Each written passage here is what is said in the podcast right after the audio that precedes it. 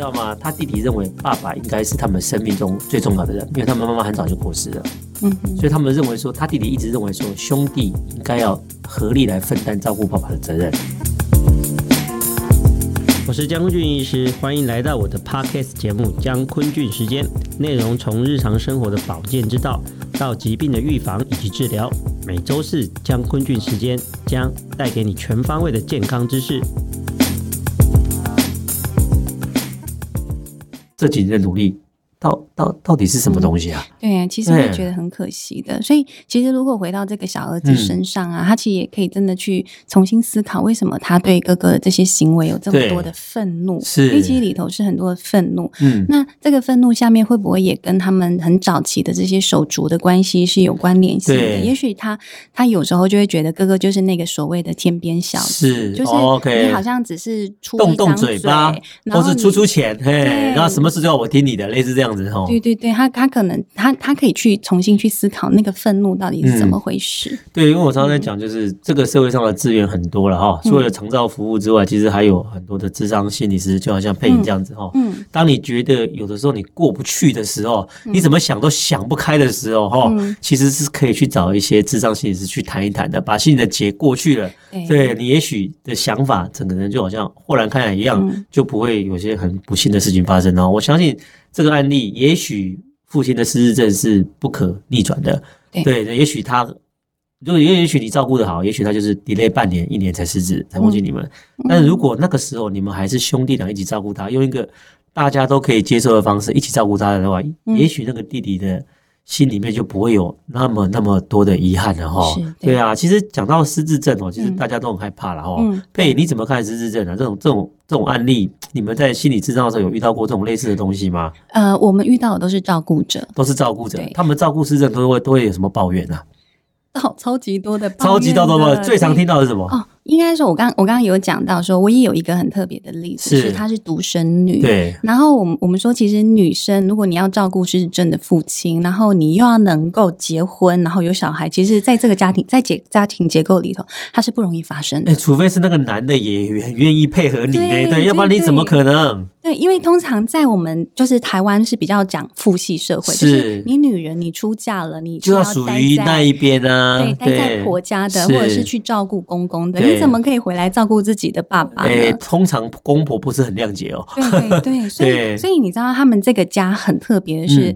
她的老公很支持，而且她老公也愿意住在她家里头。哇塞，那他们的感情应该好到爆。呃，他们的感情也因为照顾这件事情开始有很多的嫌隙了。哦，真的哦，一定的啊。哦，对啊，因为就是老公是在外面工作嘛，那那太太她其实就是兼职的工作，嗯、但是因为其实我我觉得说真的，嗯、我我就会回来，为什么为什么会说到有共生的状态，以及不愿意接受传习服务？哦，其实就是因为。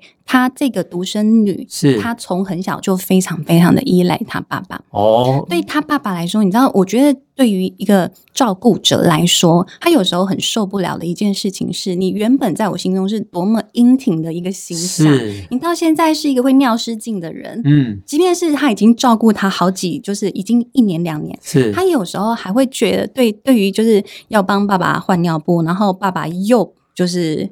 又在换尿布的过程当中，然后又有可能又又对又大便失禁之类的，对，然后他就会觉得说，他对这个行为很不能谅解，因为觉得他爸爸在在闹他。哦，OK，他爸爸不是应该是那个很很很威严的那个人吗？一样是他妈遮风挡雨的人啊。对，所以你知道，我觉得对照顾者来说，你说心态怎么调试？我觉得其实第一件事情是你要愿意。就是尊重你心中的失落感，是。因为你原本那个遮风挡雨的爸爸，他已经变成一个就是很需要你照顾的人了，对，甚至变成是一个小朋友，是，然后那个心理的落差是非常非常大的，是，那所以我其实。第一件事情是他愿不愿意承认这个失落感。嗯，你承认了失落感，你才能够真正的去戴上是理解失智症是怎么一回事的眼镜，去看你的爸爸嘛。不然你就会觉得他是来找茬的，他是来造成你麻烦的。是那那样子的一个心情。嗯、对，所以他第一件事情，他先做了这这个这个部分之后，第二件事情，你就要开始去正视你心中的恐惧。恐惧什么？恐惧，他不知道什么时候会越来越恶化，到哪一天他完完全全忘记你。哦，OK。然后恐惧他会不会就是生命很快速的就结束了？就结束了，因为爸爸九十几岁高龄，他其实也一直心里有有这样子的。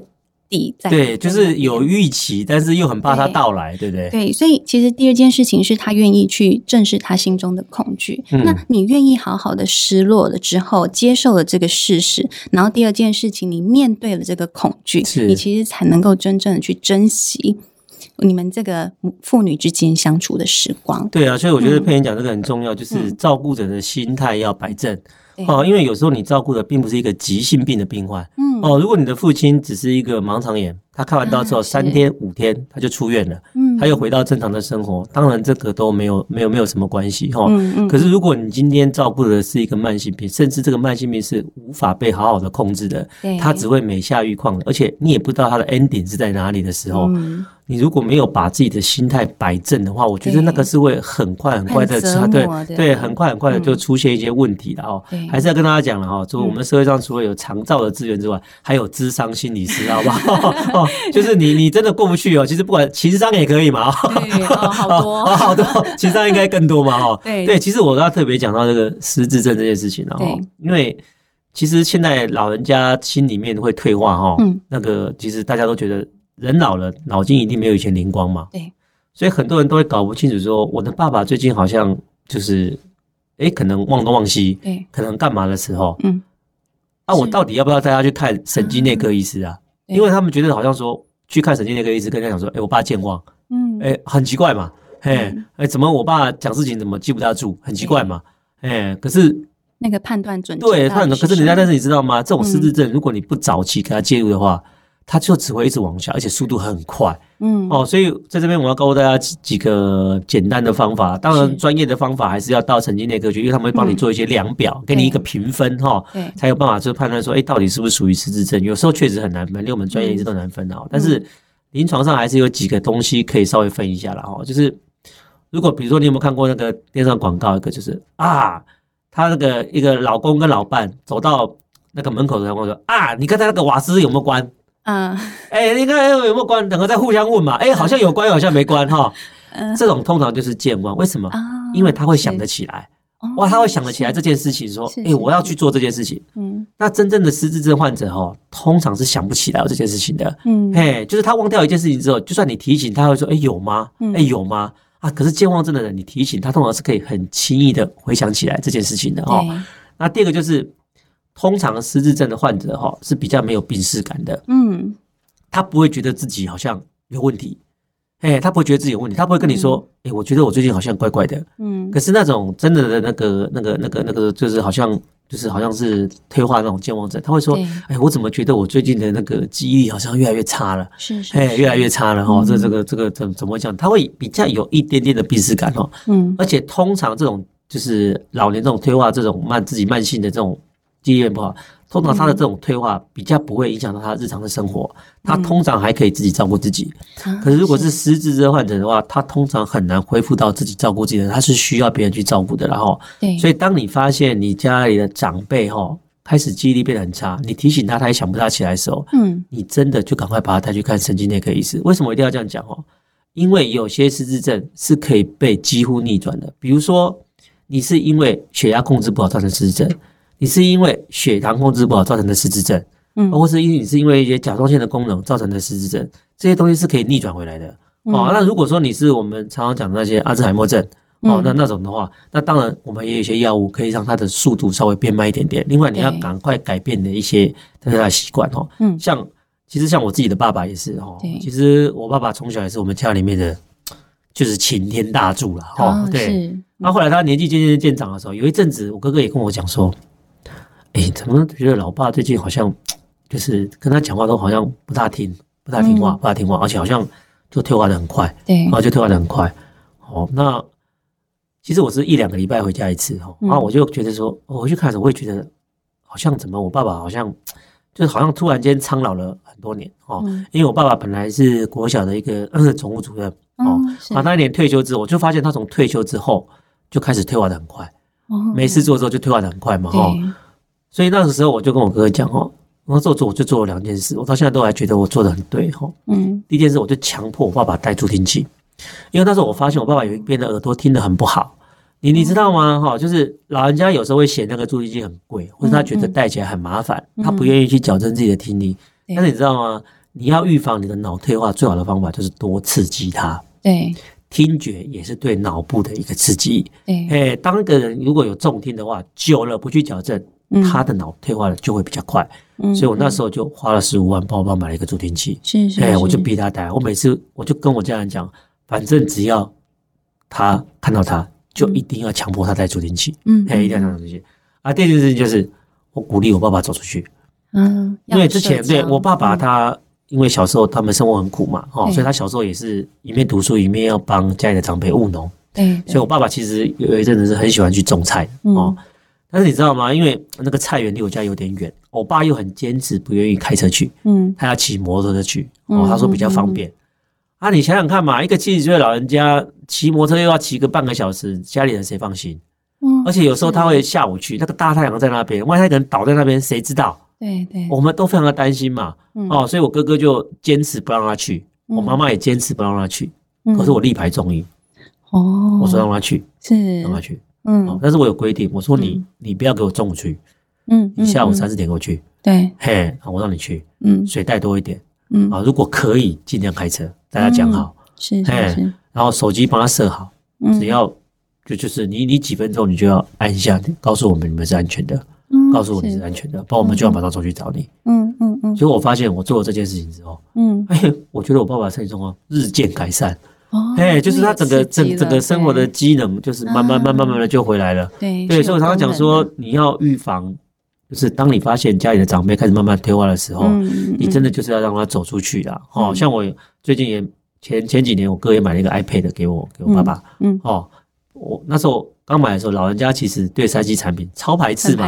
他说干嘛干嘛干嘛，根本就不要 哦。然后我们就说，你可以跟我们赖啊。我爸说，我从来没用过赖，谁理你？哦，就像现在赖的比凶的，超会赖。长辈处对对对啊，超超会赖。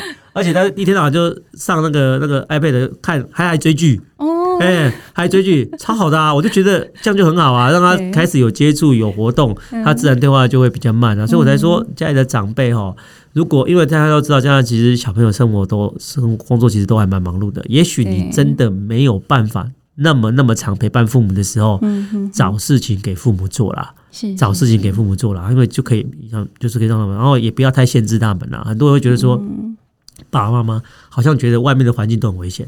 啊，爸妈年迈了，应该把他们关在家里面，嘿，这样才不会受到一些什么风吹雨打，不会不会什么受伤。但是其实我告诉各位，这样子只会让你的父母亲。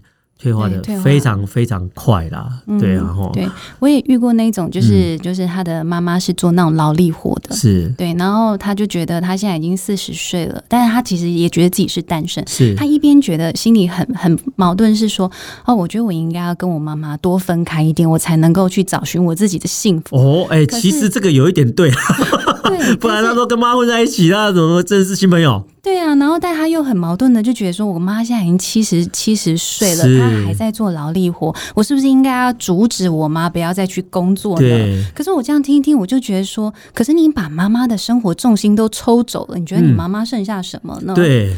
对，我就我后来就重新去跟他讲一件事情是，是我觉得我们生命走到一个呃中老年阶段的时候，其实呃他们通常都会慢慢卸下所谓妈妈或爸爸的这个职责。对，他们因为小孩都大了嘛。对，所以其实很重要是他们怎。嗯能不能够回到自己的身上去做自己想做的事情？我觉得这是对于成年子女一个很重要的提醒。嗯、你的父母亲这样活了一大半辈子，为你们就是 这做牛做马，对，付出了很多。但当他年迈，他退休，他终于有自己的时间的时候，嗯、我们怎么样成为他生活重心里头的那一个支柱？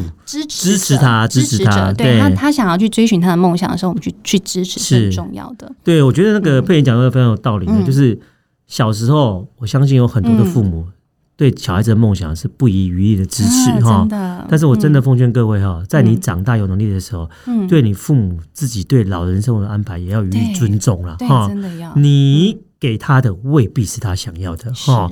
那他让他选择他自己的，然后你在那边支持他，我觉得这才是最好的选择。然后我们一直在讲小朋友，我们也来谈谈老年人的心理。然后 很多人哦，他在就是工作到四五十岁的时候，还是拼命的工作，因为他们总是想要留多一点点给他们的小朋友。嗯，哦，就是比如说类似留留遗产呐，哈，希望他们小朋友可以一辈子就是可能不由自主，就是会怎么样，就是哎，你将来可能不用努力了哈，我爸爸妈妈这个都给你哦。嗯，你怎么看这件事情？